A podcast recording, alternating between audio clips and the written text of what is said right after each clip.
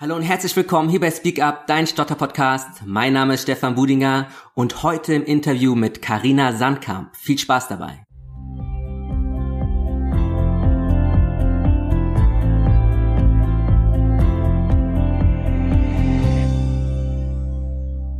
Karina ist seit 25 Jahren Logopädin und hat seit 19 Jahren ihre eigene Praxis. Außerdem ist sie Mitglied der BVSS und ist beim IVS als Stottertherapeutin zertifiziert. Karina, herzlich willkommen. Hi. Wie geht's dir? Mir geht's total gut. Jetzt im Sommer haben wir immer so ein bisschen mehr Zeit zum Durchatmen. Es sind ein paar Patienten dann doch im Urlaub. Hier geht alles ruhiger zu und entspannter und ähm, das braucht man auch mal zwischendurch. Ja, ne? Bisschen, bisschen mhm. Luft zum Atmen, bisschen entspannen ist wichtig. Ja, und ja. zack ist Zeit übrig, um mal so ein Interview und zu machen. Und zack, ja, vielen, vielen Dank für deine Zeit übrigens. Sehr Super. gerne. Carina, für den Anfang die Frage, was ist Stottern eigentlich? Was ist das eigentlich? das ist die Frage, die uns viele von uns Tag und Nacht umtreibt. Ja, per Definition, es gibt natürlich viele. Der Heilmittelkatalog sagt, es sei eine Redeflussstörung. Das ist richtig. Aber es ist natürlich viel mehr als eine Kommunikations- und Kontaktbarriere ähm, auch. Und ähm, eigentlich ist es total oft auch eine Störung, die lebens, ich sage jetzt mal lebensverhindert und meine damit, dass es eine Sache ist, die Leute, die eben dieses Talent zum Stottern haben, daran hindert, genauso zu leben und genau das zu machen und genauso mit jedem zu quatschen, mit dem sie möchten und was sie möchten, das eben oft verhindert. Und das ist der Punkt, ähm, der ja irgendwie nicht einzusehen ist und wo es an der Zeit ist, oder für mich ist das der Grund, weshalb man eben an dem Stottern arbeitet. Mhm. Und ähm, ist Stottern heilbar? Ja, ist Stottern heilbar? Im Grunde ist es äh, wunderschön, mit Kindern zu arbeiten und zu sehen, wie schnell das dann sich oft auch wieder verlieren kann, wenn man eben mit den Eltern gut zusammenarbeiten kann, wenn man da den ganzen Druck und die ganzen Sorgen rausnehmen kann. Äh, da haben wir eine sehr, sehr große Remissionsrate.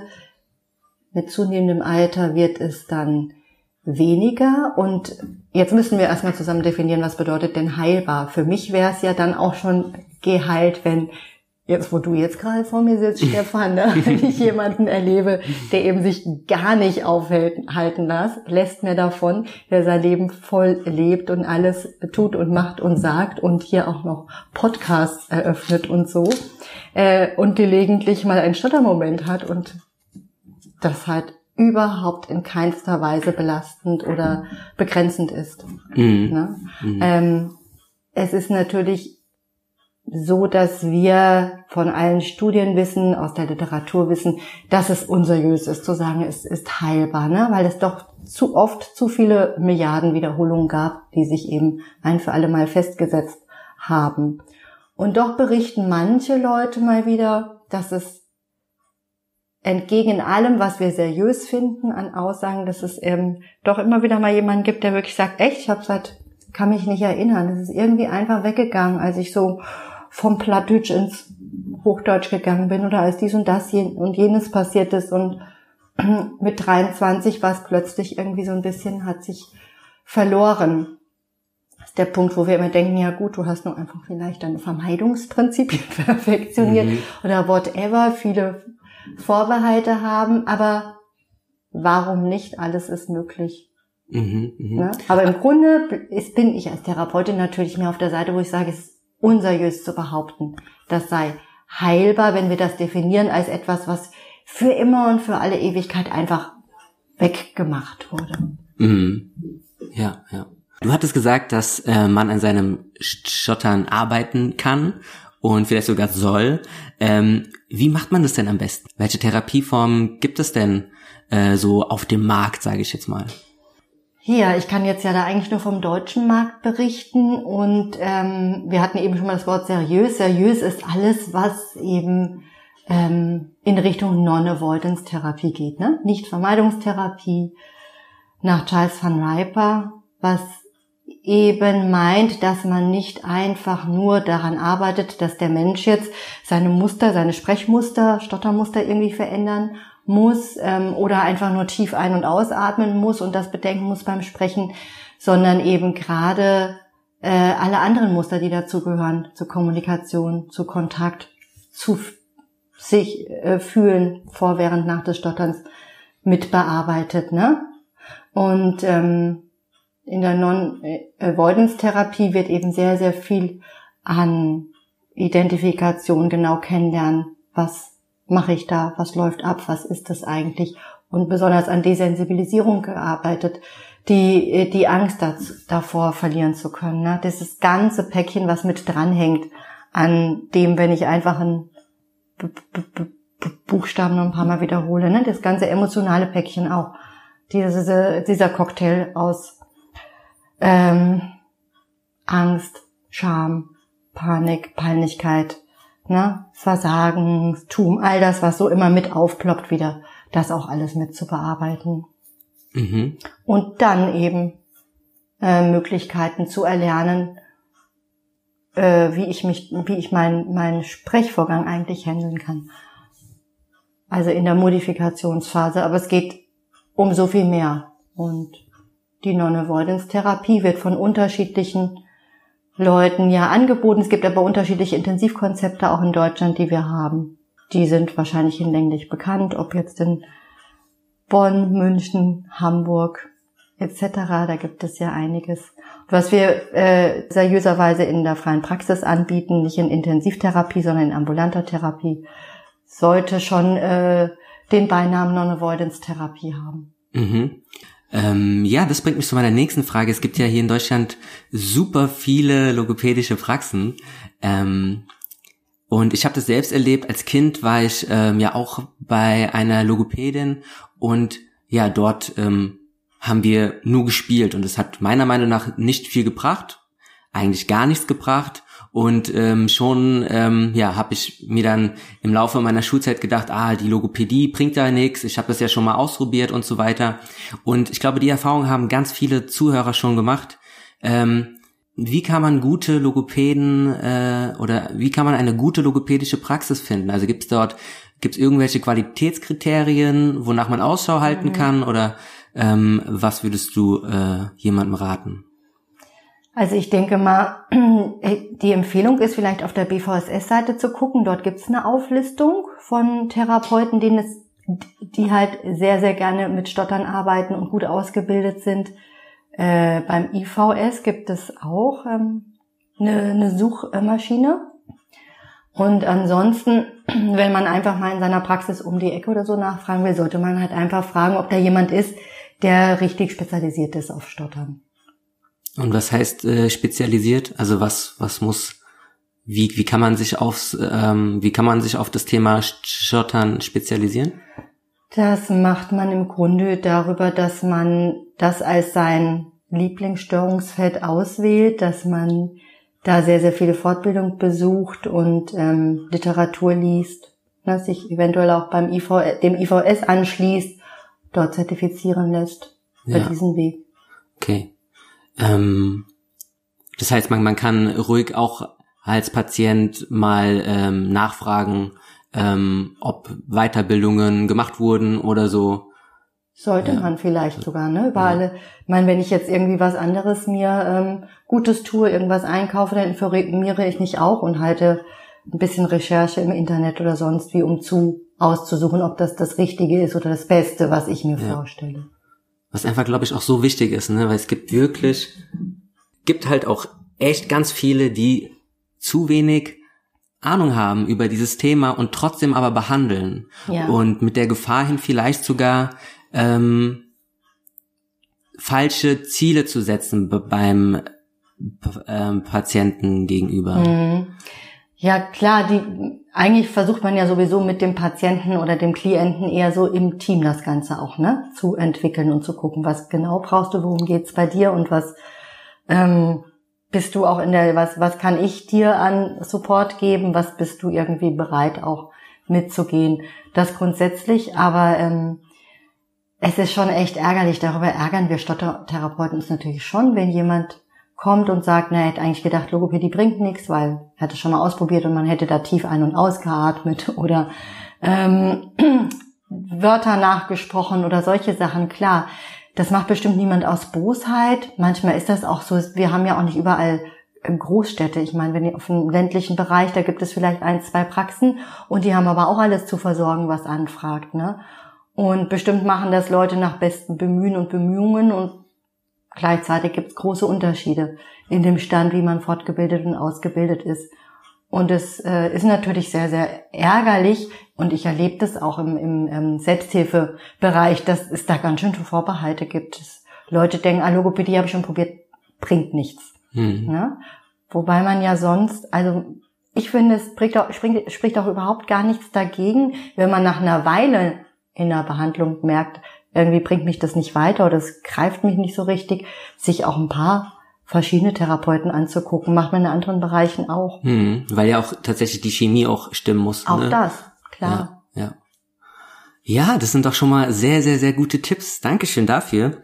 Ähm, mich interessiert natürlich, ähm, warum dich das Thema Stottern so fasziniert. Das ist eine super Frage. Taucht doch immer mal wieder auf, ne? Ist man im Austausch untereinander äh, als Stottertherapeuten oder in Fortbildungen das ist halt so eine Sache, die einen irgendwann mal packt. Ich glaube, weil das Stottern einfach wahnsinnig ist, für mich deshalb so spannend, weil es sehr, sehr komplex ist. Ähm, weil sehr, sehr viele Anteile, emotionale Anteile auch drin sind. Und ähm, ich glaube, dass du eben die, dieses, diesen großen Bereich Stottern auch wirklich übertragen kannst als auf ganz, ganz viele andere Dinge im Leben. Wenn du das Stottern jetzt einfach nur mal als so ein Problemchen siehst, was man eben hat, kannst du alles, was du, wo du da immer drüber nachdenkst und wo du da immer nach Ansätzen suchst und Herangehensweisen und Lösungen, das lässt sich alles übertragen auf andere Sachen. Ne? Auch wenn ich selbst nicht stottere, kann ich doch über die, den Umgang damit ähm, immer Übertragung haben auf alles, was mich jetzt gerade so an Dingen, die mich belasten oder die ich an mir vielleicht lieber nicht haben würde oder die Schwächen empfinde, übertragen. Hast du da vielleicht ein Beispiel? Hm, spontan, also geht im Generellen, wenn ich jetzt irgendwie mich unsicher oder ängstlich mit was fühle und da so ein bisschen drum herum touren und mich nicht so richtig traue, habe ich den natürlich in dem, in dem Bereich, in dieser Überzeugung, ähm, ich kann eine Angst nur im Begriff kriegen, wenn ich mich ihr stelle und wenn ich es eben gerade tue und immer wieder tue, ne, was wir ja auch ein Stück, was wir den Patienten vermitteln wollen, ähm, das kann ich natürlich mit anderen Ängsten, die ich habe, auch immer äh, in Zusammenhang bringen. Anekdote aus meinem Leben. Ich habe jetzt gedacht, ich sollte in meinem Alter vielleicht doch noch mal, weil ich doch so äh, sportlich und mutig bin, das Skifahren beginnen. Und äh, war da jetzt dann im Januar mit einem Freundeskreis unterwegs und die letzten Male bin ich dann immer wandern gegangen, dachte so, ich habe keine Lust jetzt noch Skifahren und überhaupt. Gedacht, doch, dieses Jahr habe ich voll Lust, ich, ich tu's. Und ähm, war natürlich extrem frustriert am zweiten. Am ersten Tag war ich motiviert, dachte ich, guck mal, ist ja gar nicht so schlecht. Am zweiten Tag, wo man dann so ein bisschen weiter war, habe ich gemerkt, nee, es geht eben gar nicht. Und war so richtig frustriert, ja, und war so ganz, äh, habe ich mich auch am Hang da selbst beschimpft, wie kann man so blöd sein, wieso kriegst du das nicht hin? Und äh, im Vergleich auch noch gewesen, die ist viel schneller und all das, ähm, was man dann so an innerem Dialog auch ablaufen hat, wenn einem gerade wieder was nicht passt, was man da so gerade gemacht hat oder was man gerade nicht perfekt kann und habe dann ähm, mich doch immer schön weiter reingesteigert, habe immer mehr Angst gekriegt, so, ne? War verkopfter und habe mehr Angst gekriegt, habe schon mal versucht, gar nicht loszufahren und überhaupt war in der Vermeidung drin, das meine ich, ne? Du spürst dann Angst, du spürst Vermeidung und aufgeben hatte ich dann auch. Dann habe ich abends im Skikeller gesagt, ist alles ist, es geht halt nicht, bin zu blöd dazu und ich höre auch damit auf. Ich werde mein Skier heute noch abgeben. Vielleicht reise ich morgen auch ab. Mhm. Was soll ich noch hier? Und dann stand eben eine, meine Nachbarin und langjährige Freundin in diesem Skikeller vor mir und sagt, das kannst du machen, Karina. Aber eins sage ich dir, dann hast du der Angst die Oberhand gelassen. Uh. Dachte ich, Kacke, hat sie mich ja jetzt voll da erwischt bei dem Satz oder bei dem, was ich mit meinen Patienten ja immer arbeite. Mhm. Sondern wir am nächsten Tag mit meinem Nachbarn, der schon wirklich super lange und toll Ski fährt, da, da war es dann für mich klar, okay, ich muss mich der Angst stellen. Ich werde jetzt morgen damit beginnen, einfach immer nur hinzufliegen. Und dann hat mein ähm, Nachbar mit mir eine Stunde gemacht, einfach nur hinfallen. Klar, in den Hügel, da rein, jetzt kurz anfahren, hinstürzen, hinstürzen. Ich hatte so einen Schiss vor, hinzufallen. Hatte auch abends natürlich WhatsApp notfallmäßig noch sämtlichen geschrieben, ist alles Kacke und, hm, und Angst habe ich auch. Und dann kamen dann auch so Sätze zurück wie, weißt du, eigentlich ist es nur Wasser, ne? Und solche Sachen. Hab so äh, äh, mir dann auch sämtliches Selbstcoaching für mich nochmal so aufgebaut, was ich brauchte und wieder dauernd hingeflogen, stoisch äh, wieder aufgestanden und wieder hingeflogen und hab, das war so super, hab darüber gemerkt, dass das, was ich immer an meine Patienten hinquatsche, war im Selbstversuch am Hang, ganz toll. Auch dieses Rausgeturne aus diesen Schlepp, aus diesen Schleppliften, ja. Mhm. Immer Pulsschlag 100, 180, Hilfe, Panik, eng, eng, eng, ich muss hier gleich rausspringen und ich werde wieder hängen bleiben und mein Ski wird wieder sonst wohin fliegen. All das. Oh Gott. Nee, habe ich immer mich kurz vorher runtergefahren, wie wir es auch mit den Patienten üben, ja. Erstmal so runterfahren, ja. Du weißt, es kommt gleich, du merkst, du bist aufgeregt, na und? Nehme ich die Möglichkeit, dass ich mich ein bisschen selbst versuche zu regulieren. Ich fahre runter und versuche hier so lässig wie möglich Pokerface-mäßig cool aus diesem Lift zu springen. Hat dann auch meistens geklappt. Und äh, kaum hatte die Panik die Überhand, bin ich wieder sonst wo herumgepurzelt.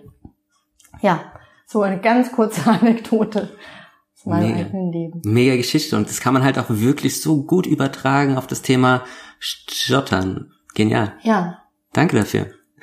Gerne. Ja, und jetzt mal angenommen, die Panik über, übermannt ein und die Panik übernimmt und man, man weiß, äh, dass es Sprechtechniken gibt und die sind, die haben immer mal wieder funktioniert und so weiter und dann ist man vielleicht vor, vom Bäcker und man möchte ein Brötchen bestellen und man kommt in einem, in einen großen Stottermoment. So, hast du Tipps, was man in dem Moment tun kann? Also ich glaube, es ist ganz hilfreich zu wissen, dass man in dem Moment eben jetzt erstmal gar nicht viel tun kann und dass man eben nicht äh, ja total doof ist oder versagend, wenn man jetzt nicht auf seine auf seinen Pull-out oder auf seine Modifikationstechnik irgendwie zurückgreifen kann, sondern dass das menschliche Gehirn einfach so funktioniert. Wenn ich in Panik bin, dann äh, springt die Angstreaktion an, dann kriege ich Spannung im Körper. Ne? Das ist urmenschlich, das kommt von früher wenn man vor einem Säbelzahntiger gestanden hat, dann musste man halt schnell reagieren können und deshalb spannt die Muskulatur sich an und man, damit man schnellstmöglich davonrennen kann. Und immer wenn, heute noch, wenn wir Menschen Angst haben, sind wir angespannt, ja. Wir können nicht total tiefenentspannt Angst haben. Ähm, und deshalb ist es in dem Moment ja gar nicht möglich, da so total lässig auf seine Technik zurückzugreifen, die mal eben zu machen. Aber was man ja immer machen darf, ist einfach, ähm, das erstmal zu üben, dass man sich daran erinnert, dass wenn solche Momente kommen, dass man sehr wohl sich einfach mal den Raum nimmt und das Recht rausnimmt zu sagen, okay, und ich fahre jetzt aber runter. Okay, einfach nur als Signal nehmen. Ich merke hier, sind die Voraussetzungen gar nicht da, jetzt so flüssig wie möglich zu sprechen. Also nehme ich mir es jetzt raus und versuche sie mir zu schaffen. Und atme einfach was mir hilft, was ich für mich eingeübt habe, atme tief durch, spüre halt, dass ich Boden unter den Füßen habe, erinnere mich an irgendwelche Situationen, wo ich souverän war, versuche das erstmal für mich auch einzuüben, dass ich Möglichkeit habe, zuzugreifen auf Zurückgewinnen von, von etwas mehr Ruhe, etwas mehr Sicherheit, etwas mehr Souveränität, dass ich mir das gestatte und dann eben mein Brötchen bestelle. Mhm. Und inter super interessant ist ja auch einfach, zu klären, und das ist immer eine ganz, ganz spannende Detektivarbeit, warum jetzt die Panik? Wovor denn Angst? Ist es echt die Angst vor dem Zuhörerverhalten? Ist es einfach diese ganzen vielen kleinen Angstmomente, die ich feste abgespeichert habe, die immer wieder mit hochkommen? Ist es vielleicht der innere Dialog, der danach auftaucht? Ja, ist es dieses, ah, dieses echt fiese Abrutschen in, unangenehme emotionale Zustände jedes Mal nach so einem öffentlichen Stottermoment. Was ist es einfach und woran kann ich noch total viel verbessern für mich und mein besseres Gefühl und mein, mein mich weiter normal fühlen dürfen? mhm. wenn ich stottere. Ja, also dieses, das habe ich ganz oft mit Patienten, dass wir uns so rausnehmen in allen möglichen Sprachen hier in Griesheim auch Sätze dafür entwickeln. Ich habe doch verdammt nochmal das Recht, mich einfach weiter wohlzufühlen. Zwar genauso wohl wie vor zwei Minuten noch. Auch wenn ich jetzt gerade einen Stottermoment hatte, dass man sich dieses Recht auch einfach rausnimmt und daran auch arbeitet. Mhm. Also wohlzufühlen, also man hat das Recht, sich wohlzufühlen, aber man hat auch das Recht, sich die Zeit einfach auch zu nehmen. Das erstmal, ja. aber auch, das fällt dann auch leichter, die Ruhe zu bewahren, wenn ich für, für mich auch einfach vielleicht eine Haltungsänderung habe und sehe, es kann doch gar nicht sein, dass nur weil ich jetzt gerade gestottert habe, ob mit oder ohne Begleitsymptomatik oder wie auch immer, dass ich danach auf einmal emotional so abrutsche. Hm. Ja, ich fühle mich wohl, ich bin bei mir und dann kommt so ein Stottermoment und dann bin ich es gar nicht mehr, dann fühle ich mich total furchtbar. Mhm. Ne? Wenn du dir überlegst, dass das so ist, dann ist, muss ich ja die größtmögliche Panik auch vom Stottern eigentlich haben.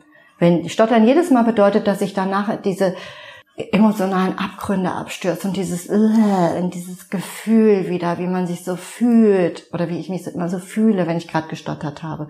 Das ist doch echt ein ziemlich hohes Risiko, immer in dieses in diesen Zustand zu kommen. Ja. Neulich hatte ich ein sehr schönes mit einem kreativen Patienten sehr schöne ähm, Idee entwickelt. Da kam das zustande, dass wir uns eigentlich überlegt haben, das ist ja eigentlich so, wie wenn man jedes Mal, wenn man gestottert hat, dann in so einen ganz dunklen, finsteren Raum kommt, ja. So, wenn man dieses Gefühl so als Raum hätte, so, ne, als würde, und keiner geht doch freiwillig in so einen Raum, wo man sich, wo es so dunkel ist, wo man sich ganz schlecht fühlt. Kaum gehst du da rein, fühlst du dich wie das Letzte, ja. Da gehe ich doch nicht freiwillig rein, ja. Also, stotter ich doch nicht, um freiwillig in diesen Raum rein zu müssen, zu kommen und so ne? wo wir dann noch weiter hingegangen sind und das Ganze als IKEA-Ausflug einfach mal ähm, in anderen Rahmen gesetzt haben, gesagt haben, okay, da müssen wir uns jetzt so einen Raum schaffen, ne? als wenn wir jetzt bei IKEA lauter Sachen einholen, um den Raum aufzuhübschen und den Raum so umzugestalten, dass ich da gut sein kann.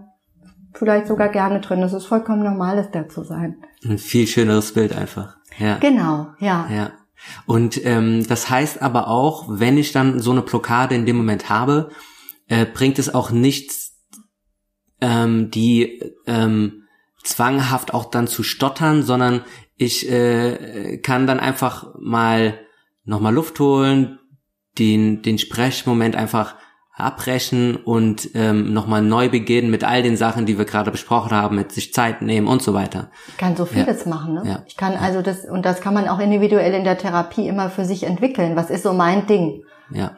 Ich erstmal einen Schritt nach neben gehe, also mal einen Schritt zur Seite mache, ne, um aus diesem Moment rauskomme.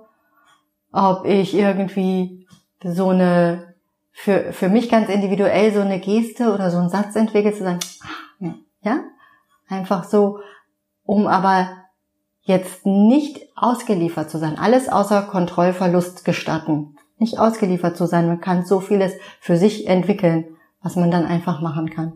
Hm. Statt dort drin zu verharren und sich da schlecht zu fühlen und irgendwie in Kontrollverlust zu sein. Und es ist ja auch für jeden individuell einfach genau. anders. Ja, das ja. Ist, ist, ist eben lang nicht das und das finde ich auch wichtig und gut, dass man nicht jedem sagt, ich dir nicht sage, was du am besten machst, sondern das entwickelt sich. Du hast ja deine Ressourcen in dir und weißt genau, wenn du dir mehreres überlegst und richtig drüber nachdenkst, was ist es eigentlich, was mich deiner Situation jetzt weiter wohlfühlen lässt oder eben da rausrettet, ein Separator da so schafft vielleicht. Mhm. Ja, spannend. Und ähm, neben der logopädischen Praxis, beziehungsweise neben einer Therapie, in welcher Form auch immer, was könnte ähm, einem Betroffenen noch helfen, flüssiger zu stottern oder flüssiger zu werden? Was äh, fällt dir dazu noch ein? Um, um quasi eine, eine gute Ergänzung neben, neben der Therapie zu haben. Mhm. Also die Therapie sollte schon natürlich umfangreich das alles so mit betrachten und behandeln und natürlich auch gerade im Alltag auch ganz viel unterwegs sein und dort auch die ganzen Hotspots, die sich da so geben, an äh, kniffligen Situationen mitbearbeiten und betrachten. Ähm, aber ich finde es natürlich super wichtig, sich der Selbsthilfe irgendwie anzuschließen. Also irgendwie auf Betroffene zu, auf andere Betroffene zu treffen und sich austauschen zu können und äh, alle Wege begehen, die dazu führen, dass diese Stottern nicht diese Macht mehr haben kann, die es vielleicht manchmal hat, ne? Diese, diese Diktatur, die es manchmal hat, dass es dem Betroffenen vorschreibt, wie groß der Freundeskreis ist, wie groß der Kreis ist mit Menschen, mit denen ich mich frei unterhalten kann und so weiter und so fort. Alles, was hilft, das Ganze klein zu, klein, kleiner zu kochen. Mhm. Normalzustand damit zu finden. Und Selbsthilfe finde ich großartig natürlich. Da ne? freue ich mich immer total weg zu lesen und zu hören, was da alles so läuft und wie sich da Leute auf den Weg machen. Mhm. Und wieso ist der, wieso ist deiner Meinung nach der Austausch mit Betroffenen so, so wichtig? Ja, das ist ja immer so eine, äh, ja, die, die anonymen Hö und sonst was und das hat immer so ein, so ein bisschen so ein, so was Verrufenes, auch manchmal Selbsthilfe, aber es gibt ganz ehrlich, glaube ich, nichts, nichts Heilsameres und nichts äh, Entlastenderes. Ich meine, in allen anderen Sachen machen wir es doch auch wieder so. Wenn ich jetzt irgendwie gerade Schwierigkeiten habe mit was auch immer, ne? Also können wir, das können wir jetzt auch wieder runterbrechen aufs Leben mit, ob ich mich jetzt ständig irgendwie nicht weiß, wie ich meine Kleidergröße halten soll oder mein Kind eben diese und jenige Auffälligkeiten hat. Wann, wann immer ich in einem Austausch bin, wann immer ich jemanden treffe, der sagt, oh, weißt du was, mir geht's genauso, ja, ist schon irgendwie so, so angenehm. Und dann weiß es nämlich die oder derjenige genau am allerbesten, wie es mir geht und was das alles bedeutet. Und wir Therapeuten, wir können es ja immer nur so maximal reinschaffen und mit unseren eigenen in vivo Erfahrungen irgendwie Erfahrungen sammeln und, und empathisch reindenken und so. Aber am Ende des Tages weiß ich, wenn ich in den Gruppen sitze und trotzdem kann jeder, der jetzt links und rechts von dir sitzt, es einfach noch ein bisschen besser, weil er nämlich äh, diese äh, auch Betroffener ist und noch besser weiß als ich wie es ist. Es schafft Entlastung, mhm. die Selbsthilfe, der Austausch und ist auf das bestimmt lebensverbessernd. Das ist auch das, was ja Patienten mir immer wieder erzählen, wo sie echt ähm, ja happy wieder rauskommen, wenn man sich da mal austauschen konnte. Und es schafft ja auch immer wieder die Klarheit, mich in der Welt zu sortieren. Ich bin halt auch nicht der Einzige, der sich jetzt damit irgendwie rumschleppt. Es gibt andere und es ist spannend zu gucken, was die damit machen. Ja, ja. Also geht zur Selbsthilfe, ja. Äh, geht zur Selbsthilfe und unterstützt äh, die Selbsthilfe und äh, tauscht euch aus. Ja, das ist äh, unglaublich wichtig. Im Bezug auf das Thema Stotter natürlich, wie, ähm, wie hat sich das mittlerweile geändert, so im Vergleich früher zu heute? Gibt es da irgendwelche Unterschiede?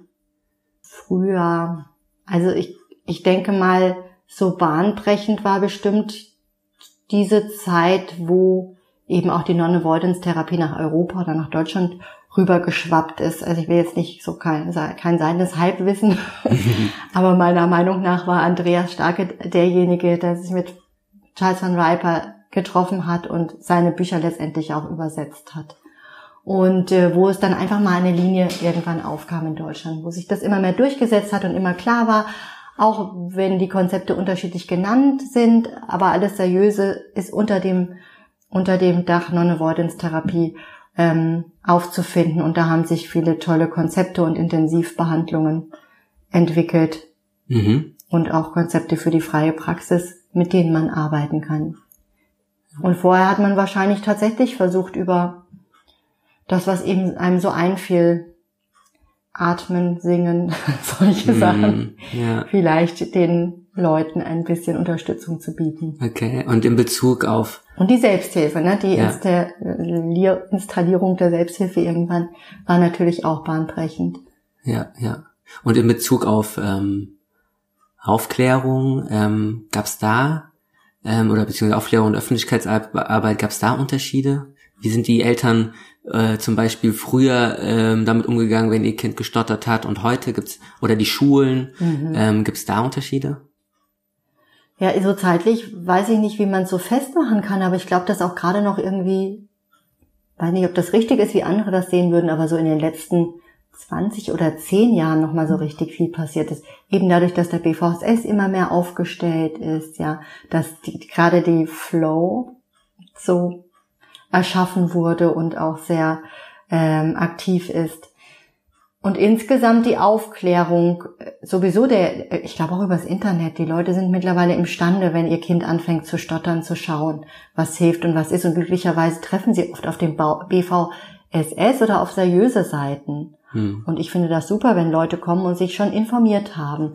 Und was das Beste daran ist, die Leute kommen mit ihren stotternden Kindern. Es war bestimmt, würde ich sagen, vor zehn Jahren noch so, dass die Leute viel später gekommen sind. Weil der Kinderarzt gesagt hat und die Lehrerin, die Cousine und die Nachbarin, ach, das geht wieder weg und ach, das hört, ach, das ist irgendwann wieder vorbei. Und dann wirklich sehr viel später kommen. Mittlerweile habe ich wirklich Zweijährige, Dreijährige immer wieder in der Praxis. Und das ist natürlich super. Je früher, desto elastischer ist das ganze Jahr noch, ne? Desto schneller können diese kleinen ähm, süßen Wesen sich äh, die Art und Weise, wie sie sprechen und ansteuern, einfach auch verändern. Und je früher die Eltern ihre ihre ihre Sorge und ihre Angst verlieren, desto äh, wertvoller ist das natürlich für den gesamten Verlauf. Mhm. Das hat sich geändert. Die Leute kommen viel viel früher mit viel jüngeren Kindern in die Praxis. Schön. Durch durch Aufklärung, klar. Ja. Ja, das ist doch eine mega Entwicklung. Schön. Mhm. Super. Ähm, interessant ist, dass du äh, vorhin gesagt hast, dass man ja in der Sprachtherapie nicht nur am Sprechmuster arbeitet, sondern an vielen anderen Muster. Ähm, hast du da mal ein Beispiel für uns? Ja, damit ist gemeint, äh, hatte ich ja vorhin aufgezählt, dass man eben nicht nur Modifikation macht, sondern auch ähm, das ganze kennenlernt und seinen Blick, wie man draufschaut, auch verändert, aber auch seine ganzen Verhaltensmuster, ne? in Kontakt zu gehen, Kommunikation zu gehen, sich mit Angst auseinanderzusetzen. Ne? Das sind alles ja eingeschliffene Muster und auch die müssen irgendwie aufgebrochen und äh, mit was Besserem ersetzt werden. Ähm, ich habe ja auch meine Zertifizierung bei, IV, bei der IVSS, habe ich über ähm, das habe ich dir ja damals als PowerPoint-Präsentation, hast du das ja da auch noch gelesen, äh, selbst Coaching statt Selbstmobbing genannt, ne, weil es eben genau darum geht. Es ist einfach nur ein lustiger Aufhänger dieser Titel, aber es geht darum, einfach mal zu gucken, was mache ich denn da alles? Ich laufe immer die gleichen Dinge ab und vollkommen verständlich, dass es so ist. Gleichzeitig ist es nicht das Hilfreichste, was hier so abläuft, wenn ich mir optimale Voraussetzungen zum Sprechen schaffen will. Ne? Aber das ist jetzt natürlich ein sehr komplexes Thema, dieses Selbstcoaching, Selbstmobbing. Da bin ich immer einige Sitzungen mit beschäftigt. Kleines Beispiel ist zum Beispiel, weil ich im Moment intensiv mache mit zwei, drei Patienten, was großen Spaß macht, einfach mal anders drauf zu gucken auf die Zuhörer diese Sache so, meine ganzen Vorbehalte und Glaubenssätze, die ich habe, wie Zuschauer so, äh, wie Zuhörer so sind, ne, wie die reagieren mhm. und warum die so reagieren. Ne? Das machen die ja auch wegen meinem Stottern und weil die eben Stottern doof finden und weil die eben glauben, dass ich doof bin. Das das ja alle so ein bisschen kleiner oder größer auch kennen, so als Sorge. Ähm, das macht Spaß, da einfach auch mal die Muster zu durchbrechen und ganz anders drauf zu gucken, nämlich zum Beispiel, also erstmal einfach die Realitäten zu nehmen und zu sagen, ist es nicht auch ein Stück weit okay oder nachvollziehbar?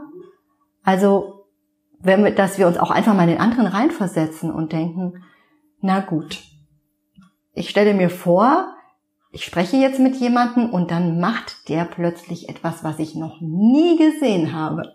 Ja, so, es hat ja noch nicht, noch nicht jeder einen Stotternden getroffen und trifft ihn nicht ständig und alle Tage eventuell. Mhm.